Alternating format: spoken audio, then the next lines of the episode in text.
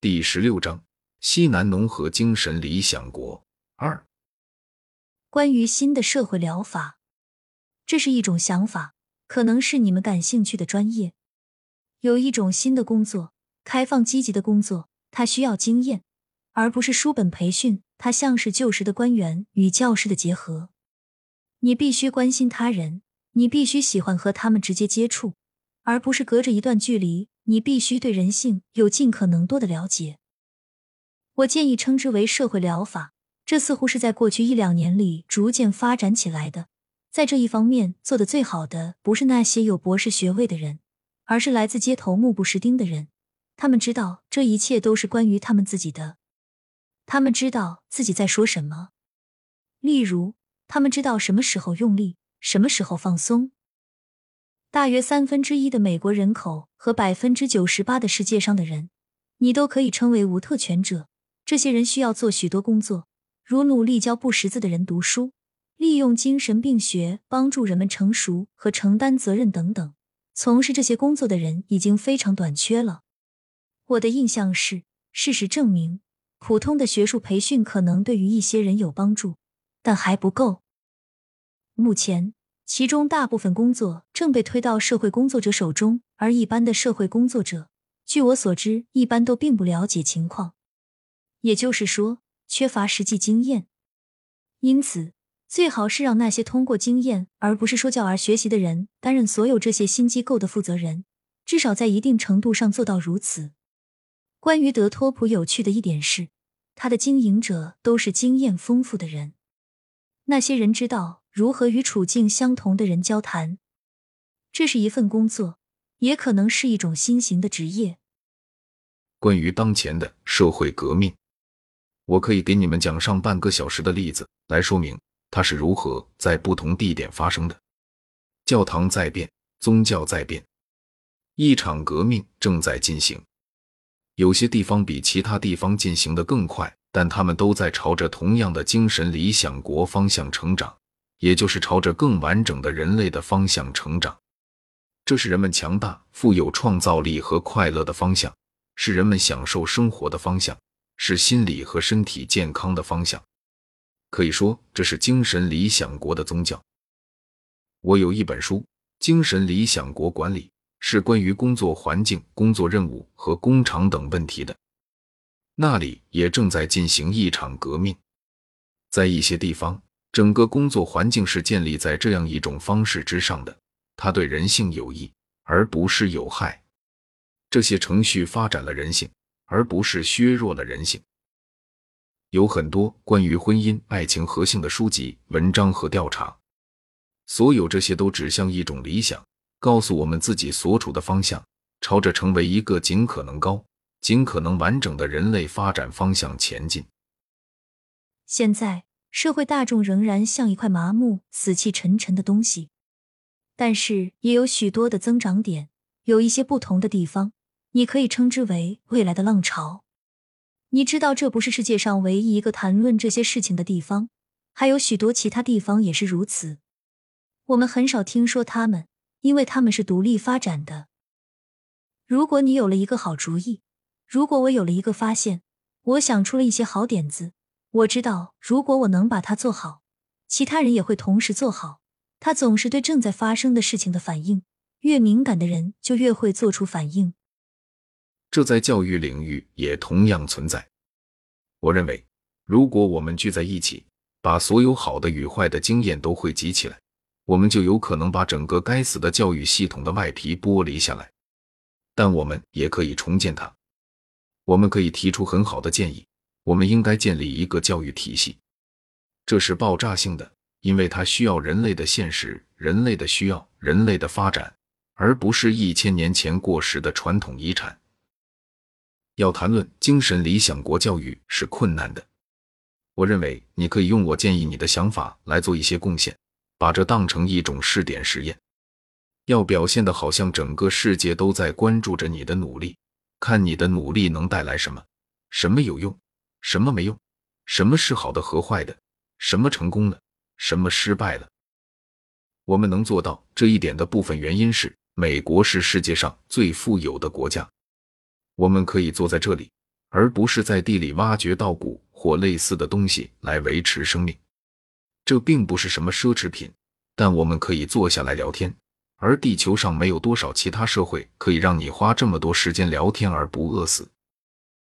从这个意义上说，我们是一种可以尝试的试点试验。你可以把你的经历当做一堂实物课，或者像生物学家谈论植物的生长尖端那样。当你感到乐观的时候，你可能会说这是成长的秘诀，而不是另一个世界。当然，当你感到悲观时，看起来好像社会的大多数人都是累赘。它是古老的、传统的、过时的，像是一八五零年我们所接受的各种道德教育。这在某种程度上取决于你的情绪，但我认为这是一个看待它的公平方式。这不仅仅是潭死水，也许它是人类生长的尖端。关于交友小组，我可以告诉你一件事。我昨晚参加了我唯一参加的一次小组活动。我不知道如果我参加这个组很长一段时间会有什么结果。在我的一生中，从来没有人对我这么坦率过。这与传统的大学教授的世界形成了鲜明的对比。教员会议当然不像这些会面，他们毫无意义。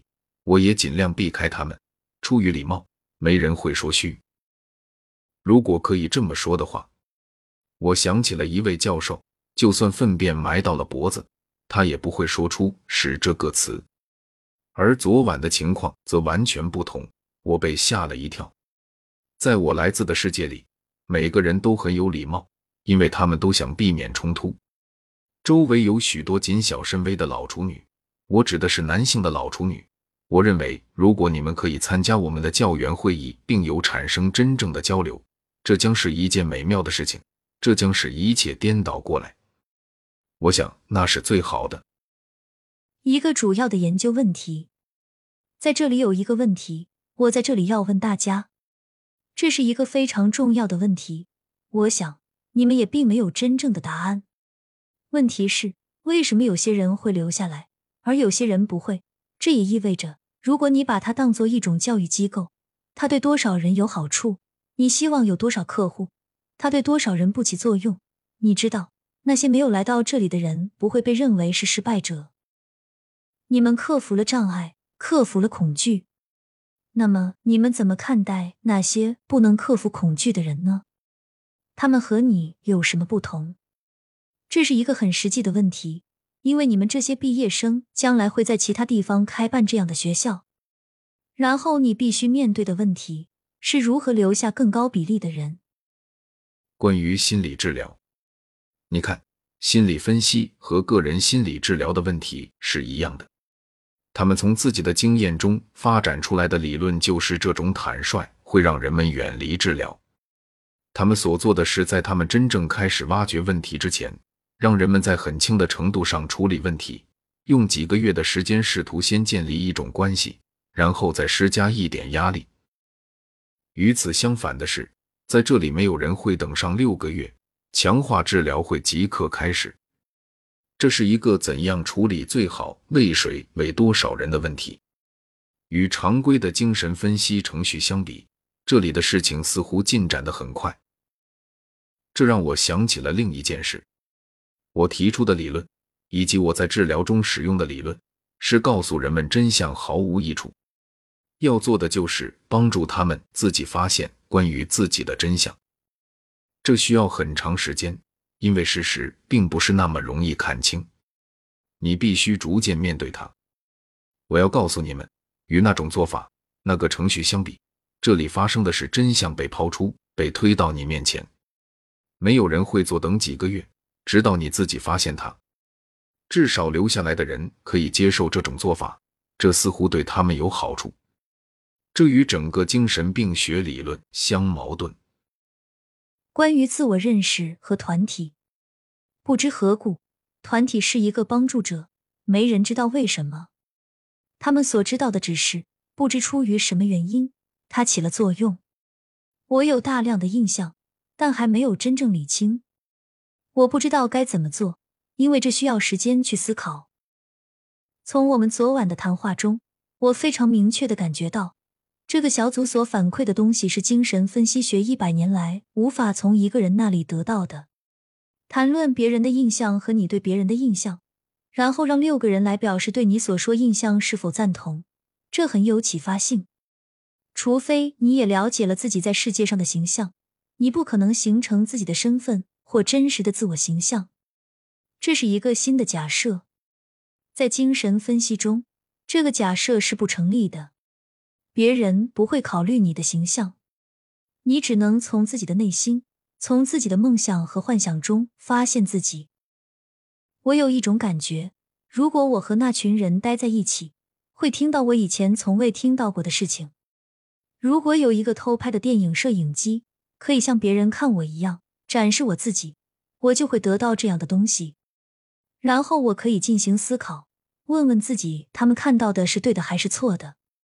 其中有多少是真实的？我有一种感觉，这会让我更了解自己。这种自我认识在寻找身份时很有用。在你克服痛苦之后，最终达到自知之明是一件很好的事情。知道一些事情比怀疑他、推测他感觉更好。也许他不跟我说话是因为我不好，也许他们那样做是因为我不好。对于普通人来说，生活就是一连串的可能。他不知道人们为什么对他微笑或冷漠，不用去猜，是一种很舒服的感觉。自知是件好事。